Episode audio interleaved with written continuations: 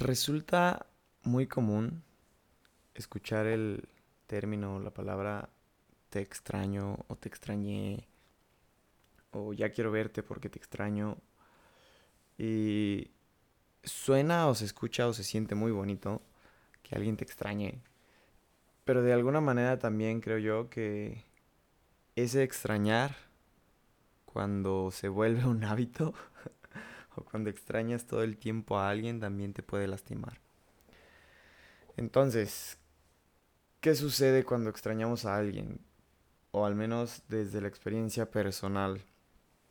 Las veces que he pensado en alguien y siento que le extraño, creo yo que tiene que ver como desde un vacío, desde el sentir que no está y que si no está, eh, algo no es igual o algo eh, me falta, por así decirlo. Entonces llegó un momento de mi vida donde dejé de extrañar a la gente y empecé a redefinirlo de diferentes maneras.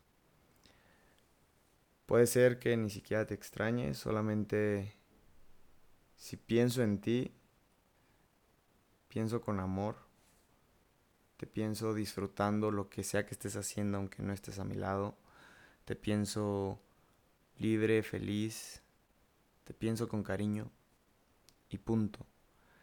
Y desde ahí no pienso en ti llenando un vacío mío. Por ende no te extraño. Te pienso con cariño haciendo lo que sea que estés haciendo. Si en algún momento comparto contigo alguna otra vez, qué chingón. Y probablemente te podría compartir, hey, pensé en ti, pensé en ti y te pensé con cariño. Fue muy bien en lo que hice, seguí avanzando, seguí creando. Probablemente por algún momento quiso entrar esa sensación de que te necesitaba, pero a conciencia, de manera consciente, elegí que no. Elegí pensarte con cariño y saber que donde sea que tú estés, te está yendo súper chingón y donde sea que yo esté, sin necesidad sin necesidad de estar contigo, me está yendo súper chingón. Entonces me di cuenta que simplemente una manera de percibir las cosas o una palabra nos puede hacer un chingo de diferencia en la vida. Y más cuando no es una elección personal el estar separado de ese otro ser humano. Es decir, llega un momento de la vida donde alguien eh, se va de este plano existencial, pasa a otro plano o simplemente se acaba la vida y no hay la opción de poder volver a verle o decirle que lo pensaste con cariño.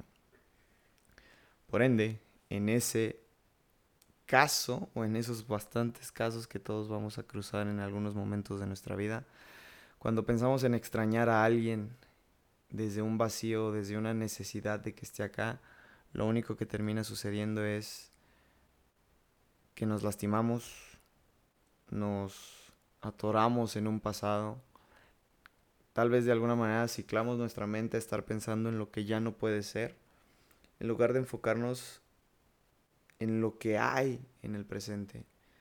Pensar a alguien con cariño en lugar de extrañar tiene que ver con amar, simplemente amar lo que sea que ese ser humano pueda estar viviendo en este momento y lo que yo pueda estar viviendo. Creo que también alguna de esas cosas que rondan en mi cabeza cuando pienso en alguien con cariño es que también existía la posibilidad de no haber conocido a ese ser humano. Y entonces la pregunta para mí era como obvia. ¿Qué preferiría? Tener momentos, tener recuerdos, tener sensaciones, aprendizajes, tener todo eso por lo que alguna vez la extrañé y que ahora puedo pensarla con cariño, o simplemente no haberlo vivido y no tener ningún recuerdo que me haga recordar a ese ser humano. Claro que para mí es mucho mejor tener esos recuerdos y aunque en algún momento pueda sentirse ese pequeño vacío, de manera consciente puedo elegir en vez de sentir un vacío, agradecer que están ahí, agradecer que ocurrieron, tomarlo mejor, permitirme sentir y simplemente pensar con cariño. A mí me gusta pensar que en el caso de que están vivos y están en su propia vida, está chingón. Están aprendiendo lo que ellos requieren aprender. Y muchas veces los seres humanos requerimos aprender de diferentes momentos, personas, espacios, que no siempre van a estar cerca de las mismas personas.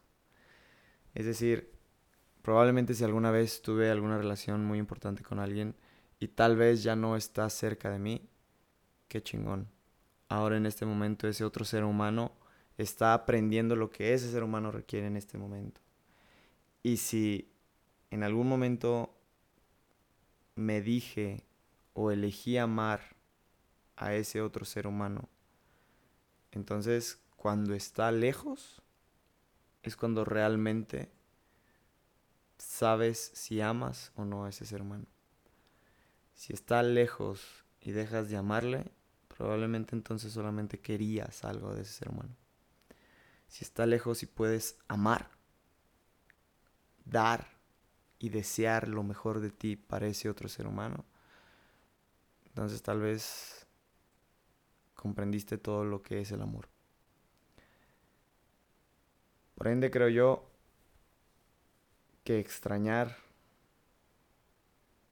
extrañar solamente nos priva de ese gran amor, de esa gran satisfacción de saber que así es, que todo tiene un porqué y un para qué, que cada momento es perfecto para que podamos aprender lo que nos toca en esta vida. Y es curioso porque cada vez que aparece algún tipo de vacío o algún tipo de eh, sensación culera, como extrañar a alguien, creo yo que no es para jodernos, sino para poder aprender algo. Poder mostrarnos algo, como cuando te duele un pie, simplemente volteas a ver, ves que hay una pequeña cortada y pones un curita. Permites comprender de dónde viene esa herida, permites, te permites curar la herida y simplemente avanzas. No te vas a quedar atorado toda la vida con una cortadita. Pero si no volteas a verla y no aprendes y no le pones la atención necesaria, esa heridita o esa cortadita va a doler toda la vida.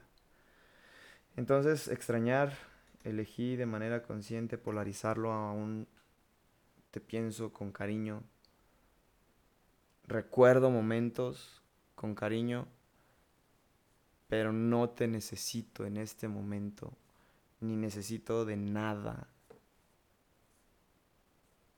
desde un vacío en este momento. Me encantaría poder platicarte algunas cosas tal vez en algún momento, pero si no es posible, porque tú eliges algo diferente, estoy en paz y estoy feliz. Y el simple, el simple hecho de verte sonreír, jugar, bailar y hacer lo que sea que tú estés haciendo con tu vida, estoy en paz. Y estoy en paz con la mía.